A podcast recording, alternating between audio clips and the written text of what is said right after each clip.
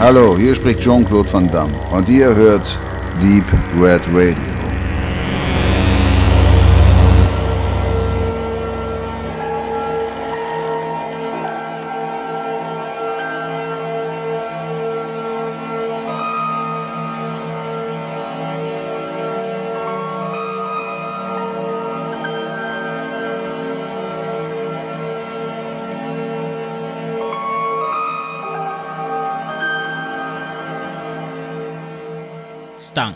Sie werden dich stechen.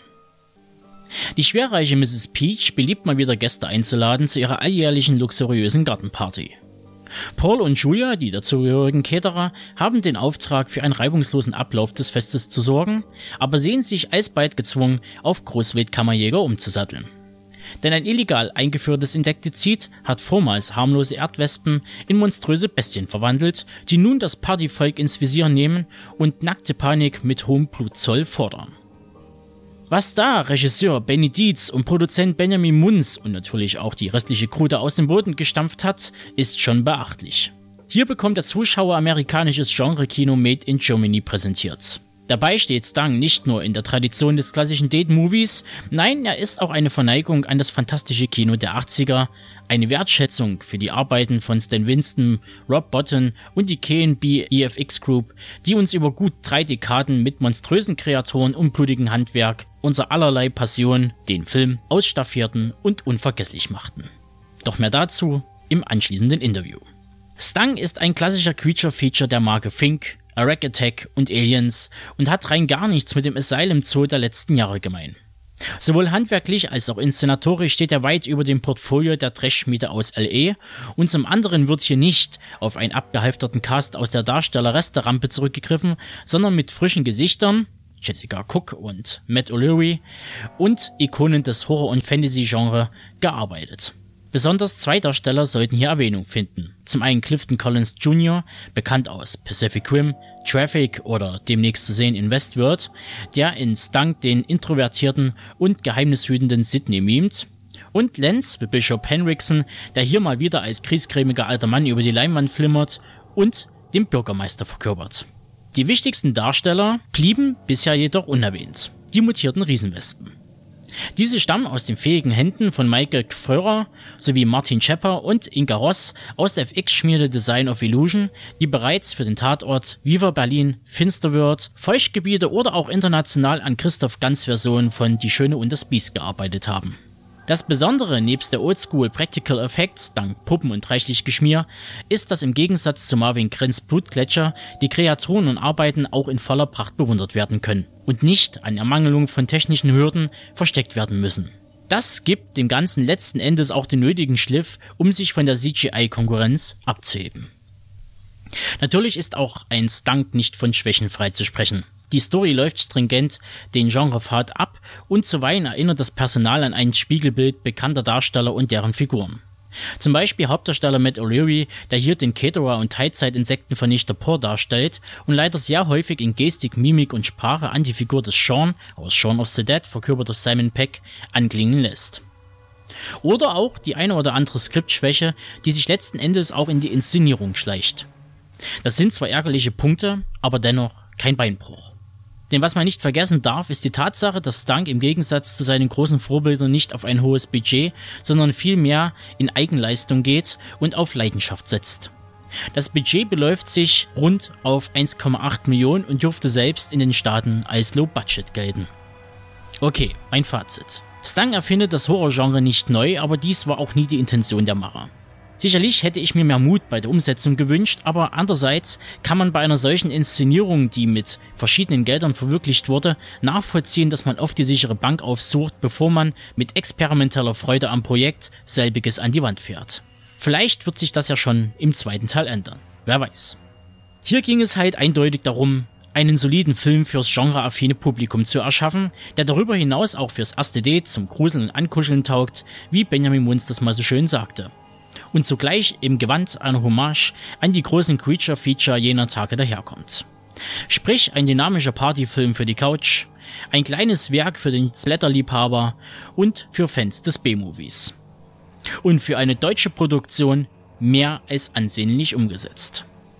Tja, Und alles weitere zu Stang und der Produktion erfahrt ihr in den kommenden 30 Minuten im Gespräch mit Benny Dietz und Benjamin Munz. Viel Spaß!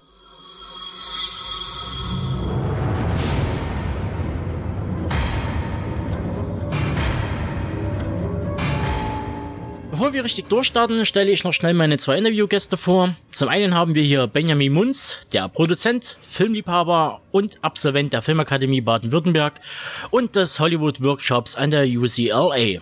Und zu seiner Linken sitzt Benny Dietz, seinerseits Regisseur und VFX-Artist. Leider habe ich nicht so viel zu deiner Person gefunden. Sprich, wenn du jetzt etwas ergänzen möchtest, dann ist das deine oder besser gesagt eure Gelegenheit dazu?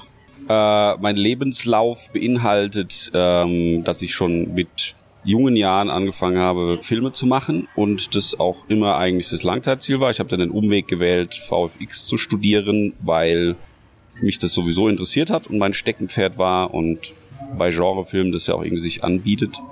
Äh, und im Nachhinein hat sich das auch ausgezahlt, denn da konnte man wesentlich verrücktere Sachen machen als in einem normalen Regiestudium.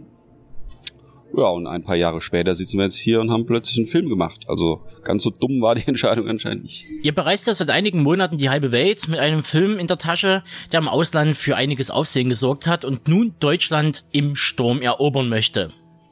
Die Rede ist von Stang. Ein deutscher Monsterstreifen, der überaus amerikanisch wirkt und zu überwiegenden Teil auch angelsächsisch besetzt wurde. Aber was im Detail erwartet den Zuschauer bei diesem Film? Und wie verdammt nochmal habt ihr Lance Henriksen und Clifton Collins Jr. ranbekommen? Den Zuschauer erwartet ein Monsterspaß mit Herz, der trotzdem nicht davor zurückschreckt, ab und zu mal ein bisschen zu splattern und auf die Kacke zu hauen. Ähm, und einfach unterhalten soll und ein schönes Kinogefühl erzeugen soll. Im Idealfall geht man nachher aus dem Film raus und denkt so, das war jetzt geil, jetzt gehe ich noch ein trinken oder gehe nach Hause und mache Liebe äh, einmal so ein, ein guter alter Monster-Schinken. Das war so ein bisschen unsere Intention. Äh, ja, der, den Lance haben wir einfach gefragt. Das war halt für mich als Aliens-Fan dann irgendwie auch so ein Bedürfnis, zumindest mal den Rahmen, äh, den, den Namen so als Option in den Raum zu stellen. Svenny von Anfang an hat er immer wieder Lance Hendrickson gesagt und wir haben ihn tatsächlich einfach erstmal nicht gefragt und haben einen Haufen andere Leute gefragt und dann irgendwann ganz am Ende kam dann Benny nochmal an mit dem so, ja, dann lass doch nochmal Lance Hendrickson fragen. Ich so, ja, okay, dann fragen wir ihn jetzt mal. Und dann kam so direkt der Anruf, ja, okay, der macht's. Und ich nur so, hä? Und dann habe ich ihn angerufen und jetzt hast du weiter. Ja, und ich war gerade halt am Wochenende abends unterwegs mit Kumpels in der Stadt, klingelt's Telefon, Mons ist dran und sagt so, ja, der Lance macht's. Und das ist so ein Anruf, den kriegt man gern. Also, ne, weil stell dir einfach vor, du könntest jetzt in die Zeit zurückreisen und einem, was weiß ich, zehnjährigen Ich der gerade zum ersten Mal Aliens guckt und völlig platt ist von dem Film, äh, dann sagen, hier pass mal auf, äh, 20 äh, Jahre später äh, wirst du übrigens mit diesem Typen einen Film drehen. Das hätte ich mir wahrscheinlich nicht geglaubt. Nebenbei hätte ich wahrscheinlich auch gesagt, wer zur Hölle sind sie? Ich rufe die Polizei. Äh, ne? Aber genau. Ihr habt den Film für das internationale Publikum produziert, vor allem für den amerikanischen Markt. Wie lief bisher die Vermarktung und wie kam er denn beim Publikum an? Ähm, das war tatsächlich ganz arg toll, weil wir ja davor erstmal ähm, auf sehr vielen Festivals liefen, hatten unsere Weltpremiere auf dem Tribeca Film Festival in New York, wo der Film zum ersten Mal vorgestellt wurde und da hatten wir schon unseren amerikanischen Partner, der den Film in den USA rausgebracht hat, IFC heißen die, das ist ein kleinerer Vertrieb, die haben auch einen Babadook rausgebracht, ähm, dass ähm, das vor allem darum ging, dass man mit diesem Kino-Release in USA Promotion macht, eigentlich für den VOD-Release und für den DVD-Release. Ähm, wir hatten dann dort so ein paar Special Screenings und liefen dann aber ja in ganzen USA im Kino. Klar, für so ein Film wird jetzt nicht so viel Geld ausgegeben. Es ist ja jetzt kein Blockbuster, mega Transformers Event, wo dann irgendwie 100 Millionen Dollar in die Werbung gesteckt werden. Leider hätte ich mir natürlich gewünscht, aber das ist natürlich ein kleiner Indie-Film, der dann in ein paar Kinos irgendwie gelauncht wird. Da gehen dann mal in ein Kino, gehen mal, geht mal, saß mal keiner drin, in einem anderen sitzen dann plötzlich 400 Leute drin. Das kommt aber so ein bisschen auch ganz auf die Stadt an, glaube ich, und auf die Leute, die da sitzen und werden dann anschauen will. Das war aber eine, war aber eine fantastische Erfahrung, natürlich mit den Amerikanern da zusammenzuarbeiten. Das war echt äh, toll. Ihr bedient mit Stang ein Subgenre des Horror- oder fantastischen Films, was weitestgehend bis auf den Asylum Zoo mit Haien und Schlangen wenig Präsenz auf der Leinwand zeigt. Der Creature Horror ist ja ein Teil der Filmgeschichte, den man überwiegend in den 50er und 60er Jahren mit einer kleinen Renaissance aus den 80ern her kennt. Warum habt ihr euch für diese Idee entschieden? Was war die Inspiration und wo lagen die Hürden bei der Umsetzung? Ah ja, wir wollten ja auf jeden Fall wieder damit äh, eine Hommage machen an die 80er und an die Filme, die ähm, für uns das Genre Creature Feature äh, geprägt haben und nicht jetzt wie heute die neue Generation kennt es natürlich nur noch von Sharknado oder von den Asylum-Filmen und für uns waren es ganz klar Filme wie äh, Gremlins, Tremors, sicher auch bisschen Critters, äh, ja gut Slither, aber der kam ein bisschen später, sicher auch The Thing, äh, auf jeden Fall der weiße Hai, Jaws, ähm, Aliens von, von allen Filmen ist das tatsächlich der Film, über den wir am meisten gesprochen haben immer, weil das Bennys Lieblingsfilm ist Adams absolute Lieblingsfilm und bei mir der, mein absoluter Lieblings-Actionfilm. Ähm, der, über den haben wir sehr viel immer wieder gesprochen. Und ich glaube, von dem Wunsch waren wir beseelt, einen Film zu machen, der das ist, was heutzutage gar nicht mehr gibt und eben dieses äh, mit einem guten Gefühl eine geile Zeit gehabt zu haben mit den Figuren, die du magst, in einer abgedrehten Welt mit einem Haufen Splattereien, Blut und explodierenden äh, Insektenfühlern. Also das war natürlich toll, den Film zu machen, weil das wirklich unsere Filmfamilie war. Das sind einfach unsere Freunde und unsere Kumpels, mit denen wir gemeinsam den Film machen konnten. Und das, glaube ich, spürt man auch so ein bisschen Stang an, dass wir da einfach brutal viel Spaß dabei hatten, diesen Film zu machen. Stang war aber tatsächlich ein Projekt, das mehr oder weniger uns gefunden hat. Also es war jetzt nicht so, dass wir gesagt haben, wir würden gerne, ich weiß auch, Benny hat jetzt nicht zu seinem Manager gesagt, ich möchte ein Creature-Feature machen, sondern er hat damals halt gesagt, was er für Filme mag und sein Manager hat ihm dann quasi Bücher geschickt, die irgendwo er dachte, damit kann er was machen, wo natürlich VFX ein bisschen eine Rolle spielt. Und mich hat das Projekt auch gefunden. Manchmal gibt es natürlich für einen Produzenten oder für Producer Producer Sachen, wo du selber eine Idee hast oder du weißt, ah, zurzeit funktioniert gut Schulkomödie à la Fuck you Goethe oder so Sachen, wo ich dann sage, okay, jetzt möchte ich sowas möchte ich jetzt auch machen, so oder so ein Trend quasi hinterherrennen, das machen wir natürlich auch oder versuchen selber dann einen Trend zu setzen und sagt, okay, was könnte man als nächstes machen? Guck mal, warme, lustige Komödien funktionieren gut, lass uns sowas mal machen. Und Stang war jetzt wirklich ein Projekt, das hat uns einfach natürlich gefunden. Also das kam über diesen Wettbewerb damals, den wir ausgeschrieben hatten. Aber es war tatsächlich nicht jetzt mein Anspruch zu sagen, ich möchte unbedingt ein Reacher-Feature machen. Ich hatte immer, Benny auch, den Wunsch, Genre zu machen.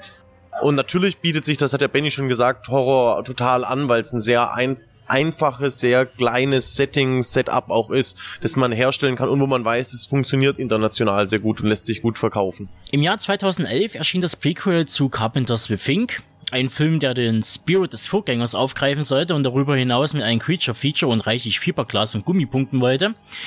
Leider sah es ja dann Universal anders und ließ die tollen Handarbeiten entsorgen. Und ersetzte diese durch CGI, wie wir wissen. Mit der Begründung, CGI entspreche doch eher den Sehgewohnheiten des heutigen Publikums. Und mit dieser Entscheidung war der Flop ja schon quasi vorprogrammiert. Oder wie seht ihr das? Ja, das ist halt, das ist halt so eine, keine Ahnung, Studioproduzenten denke. Die kann man, man muss ja auch sowas nachvollziehen können, auch wenn man es scheiße findet. Die haben halt einfach gedacht, okay, wir investieren hier viel Geld, das muss sich nachher rentieren. Und die Leute sind mittlerweile einfach Hochglanz-CG gewohnt und sind vielleicht dann in, im, im Mainstream doch vielleicht von Puppen irritiert. Haben sie sich da gedacht, dachten wahrscheinlich, die liegen richtig, war natürlich total kacke, weil jeder gesagt hat, was, was ist denn das für ein Scheiß? Weil, ne, also ich meine, der Film, der war jetzt auch nicht so kacke, wie alle sagen, aber der hat halt komplett den Charme vermissen lassen, den, äh, den, den der Vorgänger hatte, weil du erwartest von sowas halt auch eine Handgemachtheit. Und ich finde persönlich, und ich glaube mittlerweile erkennen es auch immer mehr Leute dann doch, dass es einfach, das, das hat nichts mit Sehgewohnheiten zu tun oder, oder irgendwie eine, eine Modeerscheinung, sondern irgendwie, es fehlt manchmal so ein bisschen Emotionalität, wenn alles nur ähm, am Rechner glatt gebügelt ist, weil einfach der Arbeitsprozess ist ein anderer. Wenn du am Set stehst und hast eine Puppe oder einen verkleideten Performer, was auch immer, dann hast du jemanden, der mit den Schauspielern interagiert, da hast du als Regisseur jemanden, den du ansprechen kannst vor der Kamera und sagen kannst, also ne, dirigieren kannst wie ein Schauspieler, mach das mal bitte intensiver, spiel da mal mehr ängstlich. Also du, du argumentierst emotional. In der Animation nachher, in der Postproduktion, ist es alles viel technischer und dadurch wird es einfach auch klinischer und kühler, weil da geht's dann nicht mehr so drum, also man verfällt dann halt oft eher ins Technische und sagt dann so, kannst du mal das äh, Westenbein noch zehn Frames äh, später äh, sich da nach links bewegen lassen und man, man, man nitpickt die ganze Zeit an, an irgendwelchen Frames rum. Und wenn du so ganze Filme machst, dann braucht sich auch keiner wundern, dass da irgendwann einfach die Leute rausgehen und sagen, okay, war jetzt irgendwie, hat zwar zwei Millionen gekostet, aber so richtig gefetzt hat's mich jetzt auch nicht. Und ich mag halt lieber imperfekte Sachen, die trotzdem Gefühl haben. Und das, deswegen wusste ich auch einfach, wenn wir so viel wie möglich praktisch umsetzen, dann werden wir nicht immer die Hochglanzeffekte haben oder so, aber es wird einfach irgendwie, da steckt halt so ein bisschen Soul drin. Da geht so viel einfach um den Charme von diesen Filmen, einfach um diese tatsächlich dieses Echte einfach zu haben. Und das, obwohl wir heute 2015 von den CG so gut sind, dass es eigentlich fotorealistisch aussieht, aber es sind eben genau diese unperfekt also in, wie heißt Imperfektion, wie sagt man da? Nicht perfekte. Das macht's echt. Es gibt dem Ganzen einen Charme und das, was nicht perfekt ist, macht's eigentlich so schön dann und gibt dem Ganzen tatsächlich eben was echtes. Und natürlich fällt es einem Zuschauer viel einfacher, sich damit auseinanderzusetzen oder sich damit, ja, das sicher das an sich ranzulassen. Immer diese, wir hatten jetzt 15 Jahre lang ultra krass glatt gebügelte CG-Filme, eine nach dem anderen. Und jedes Mal kam man raus und dachte so, naja, gut, das war jetzt irgendwie geil, aber eigentlich das ist auch nur eine CG-Schlacht irgendwie gewesen. Und man connectet damit einfach nicht, auch mit den Figuren nicht so richtig. Genau, nochmal um, um, um das Thema CG äh, noch abzurunden. Also es geht darum, so Mikrounfälle zu haben, die du einfach, ne, wenn ich jetzt da sitze und erzähle was über den Film, dann sage ich zwar Sachen, die ich gerade überlege und sage, aber zum Beispiel die Tatsache, dass ich mit meiner Hand rumwackel und so, so Sekundärbewegungen, die mache ich unbewusst. Die machen aber das Ganze natürlich. Die lassen mich irgendwie als Mensch äh, erscheinen und nicht als eine, ein Roboter, der nur durchgeplante Bewegungen macht. Und in der Animation, in der Postproduktion neigt man, also du, du hast ja alles unter Kontrolle und das genau das ist aber das Problem, weil dann ist jede Bewegung durchgeplant und da dann nochmal wieder so eine, so eine zufällige Natürlichkeit reinzubringen, das kann man schon hinkriegen, aber das ein Schweine viel Arbeit und auch gibt nicht viele Animators, die das so richtig, richtig können. Ähm, Deswegen sieht es halt oft manchmal so ein bisschen belanglos, klinisch aus, unsexy. Technisch. technisch. genau. Weil halt, es fehlt halt so ein bisschen der, der, das Unerwartete, was du bei allem hast, was, was halt ein Mensch macht. Wenn ein Mensch an der Puppe steht und die performt, dann wackeln da Sachen, die hat er sich jetzt auch nicht so vorgestellt, aber die passieren dann und irgendwie merkst du so, ah, da, da, da, da steckt, da steckt eine Seele drin, die nicht alles unter Kontrolle hat. Und das macht's, glaube ich, dann halt fühlbarer. Kommen wir kurz auf das Thema Genrefilm und Deutschland zu sprechen. Zwei Dinge, die seit den späten 80ern nicht mehr so recht zusammenkommen wollen. Stunk läuft ja quasi über Redpack und Splendid, was auf den ersten Blick vieles leichter macht, aber dennoch einiges an Arbeit kostet. Ihr konntet dadurch auf ein Budget von 2,5 Millionen zurückgreifen, laut IMDB, wofür ihr doch sicherlich in den Staaten belächelt werdet. Nee, das äh, ist tatsächlich nicht so. Also ähm, bei den Studioproduktionen ist es natürlich so, wenn ein Studiofilm gemacht wird, dann fangen die bei mal 15 Millionen an, auch bei den Comedies und gehen dann hoch bis eben 200 Millionen. In der Mitte so um die 80 Millionen gibt's im Moment gerade sehr wenig auch. Aber auf dem Indie-Markt sieht's ganz anders aus. Also alles, was nicht von den Studios kommt, es gibt ja auch Filme, die nicht von Studios gemacht werden, so wie eben Stang, die über die Märkte finanziert werden, also wo Filmrechte gehandelt werden, Vorverkäufe stattfinden und Filme sich quasi tatsächlich am Markt finanzieren müssen. Ähm, da finden die meisten Filme, die am Markt passieren, vor allem Genre, sind so im Bereich 500.000 bis eine Million. Das ist das, was sich einfach auch finanzieren lässt. Und da sind wir tatsächlich auf dem Markt, liegen wir mit Stang sogar eher so ein bisschen überbudgetär werden wir da behandelt, weil wir zwei Millionen hatten, was die oft gar nicht haben. So, der schwimmst du mit ganz wenig Geld. Außer, oder du machst halt wirklich einen fetten Film gleich mit 10 Millionen Budget oder so. Aber den musst du erstmal finanzieren, brauchst wieder Stars und so weiter. Das haben die Indie-Filme natürlich nicht alle. Was ich aber nicht verstehe ist, wenn wir als Autonormalverbraucher ins Kino gehen, sehen wir in der Regel Genreware. Dennoch produziert Deutschland keine, die sich auch im Ausland sehen lassen kann. Was man hier vorgesetzt bekommt, sind meistens Romcoms jeglicher Couleur, Weltkriegstram oder Wendebewältigung. Wieso sträubt sich die deutsche TV- und Kinolandschaft so heftig gegen Action, Horror, Fantastik oder Thriller, wenn doch die Hauptumsätze mit eben dieser Genrekost gemacht werden? Ja, das sind so viele unterschiedliche Gründe, warum das so ist. Also einmal können wir natürlich nicht mit den Budgets mithalten, was Action angeht, was äh, die Studios uns halt reindrücken mit riesen bombastischen 200 Millionen Dollar Filmen. Da können wir nicht mithalten. So, also ist das Thema schon mal weg. So mit Action, wie sollen wir das je schaffen, sowas wie, keine Ahnung, Mission Impossible 5 oder so zu machen? Es geht, aber dafür fehlt uns einmal schlichtweg die Kohle. So, das können wir auch mit dem Fernsehen, wenn wir alle alle zusammenlegen nicht leisten. So. Ja, das Ding ist so ein bisschen, was ist die Henne und was ist das Ei oder wie, wie sagt man da? Das Problem ist halt, dass einfach das deutsche Publikum über die Jahrzehnte das Vertrauen ins deutsche Genre entweder verloren hat oder gar nicht irgendwie die Gelegenheit hatte, das aufzubauen. Es gab ja immer wieder schöne Genresachen aus Deutschland. Aber es ist halt, es hat sich halt nie konsequent durchgezogen, dass es ein fester kultureller Bestandteil wurde, sondern es gab immer wieder mal einzelne Sachen. Die gab es früher schon in der Vorkriegszeit von Fritz Lang und solchen Geschichten, ne, hier äh, äh, Metropolis und, und auch Sachen wie Nosferatu und so.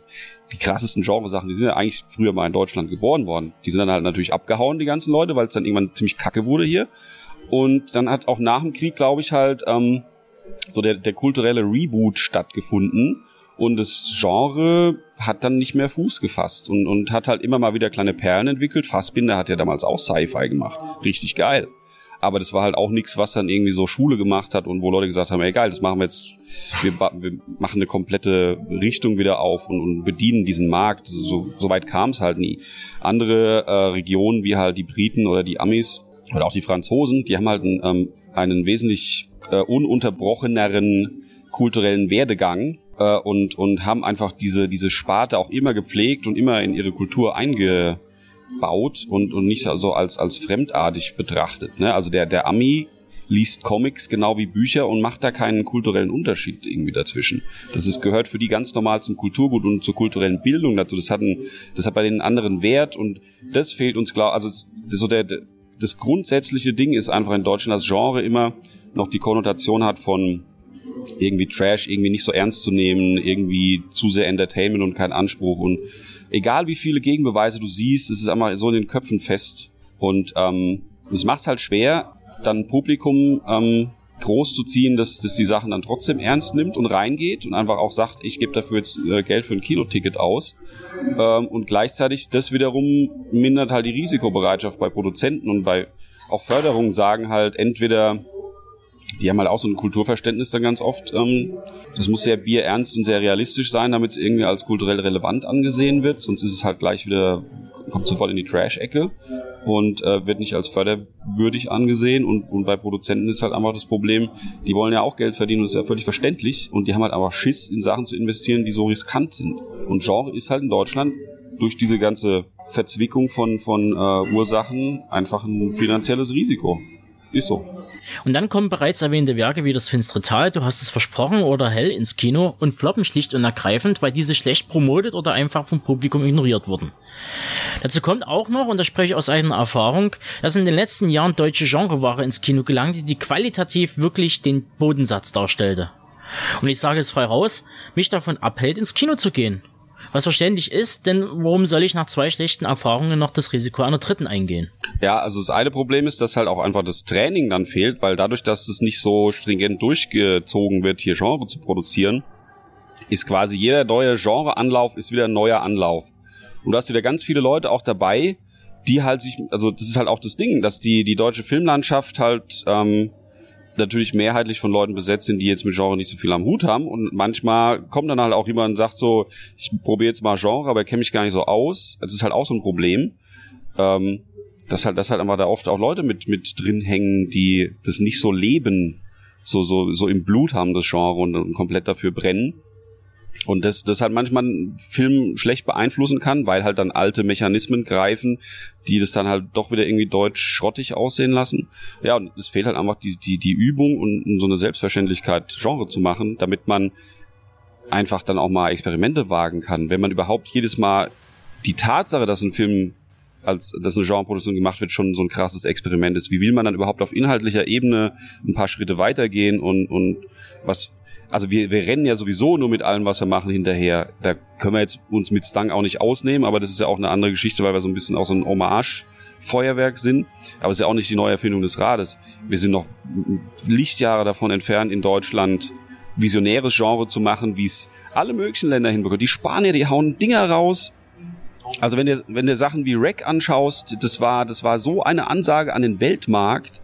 Äh, wann kommt schon mal jemand her und äh, ne, wann kommt schon mal ein Ami her und sagt, boah, der deutsche Genrefilm war krass, den remaken wir jetzt mal. Passiert ganz selten. Bei anderen Ländern ständig.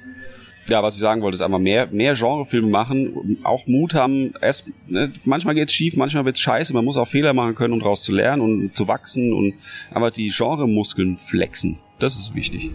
Wenn man sich überlegt, gerade was dieses Muskelflexen angeht, dass in Deutschland 200 Filme gemacht werden jedes Jahr, die gefördert werden, die hergestellt werden.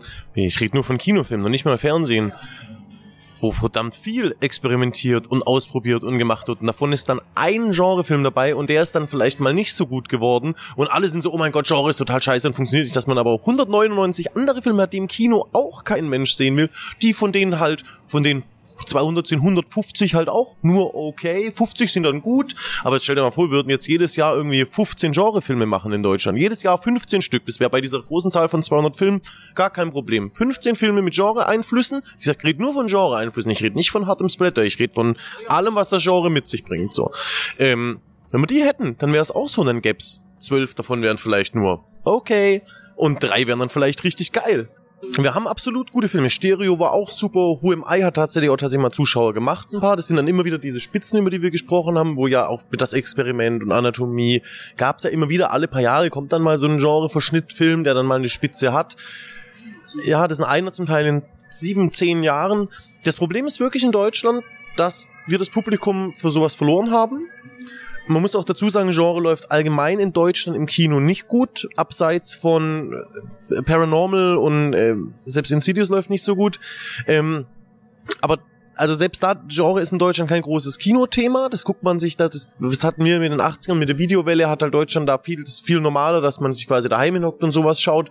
Und für die großen Events gehen wir ins Kino. Ist natürlich erschreckend, dass in Deutschland ein Event ist, ein Schweiger, Schweigerhöfer-Film ist natürlich ein Event, da rennen dann alle rein und da kann man sich qualitativ, äh, möchte mich jetzt nicht aus dem Fenster lehnen, überhaupt nicht, aber ähm, das sind nur gut gemachte Komödien, mehr ist es dann auch nicht, aber trotzdem werden die gefeiert und es rennen einfach zwei Millionen Leute mindestens in jeden von diesen Filmen rein und das finstere Tal gehen halt nur 60.000 rein und dann ist vollkommen klar, warum Sender, Förderer, Kinoverleiher, Marketingfirmen auf diese Pferde setzen und eben nicht auf das finstere Tal, obwohl das ein gigantischer Film war. Der kriegt dann natürlich in der Branche seine Anerkennung, das ist geil, hier kriegst du mal Preise und so. Davon kannst du gar nichts kaufen, aber das liegt am Publikum. Es gibt die Leute, wir haben die Qualität, wir zeigen es ja auch, weil wir an Ami-Filmen mitarbeiten, dass wir gutes Genre machen können da haben wir, also die Jahre von Pro7 Genrefilmen sind auch vorbei. Das haben wir jetzt gemerkt. Es gab in den letzten Jahren richtig geile deutsche Genrefilme. Vielleicht was dann ist ein kleiner Beitrag dann noch, der sich dann mit in einer langen Liste von vielen, vielen guten Genrefilmen gerade anschließt. Aber wir haben das Publikum nicht. Das muss man wirklich, da muss sich jeder Einzelne selber an die Nase fassen und sagen, gut, wir gucken es auch tatsächlich nicht im Kino an. Wir Deutschen sind wir selber, jeder Einzelne uns als Konsument schuld, dass sowas nicht funktioniert, weil wir selber nicht reingehen in diese Sachen. Nun gut, wir schließen hier erstmal das Thema ab und kommen langsam zum Ende dieses kleinen Interviews. Nicht jedoch, bevor noch ein paar schnelle Fragen beantwortet werden. Was ist eigentlich nach Stunk geplant?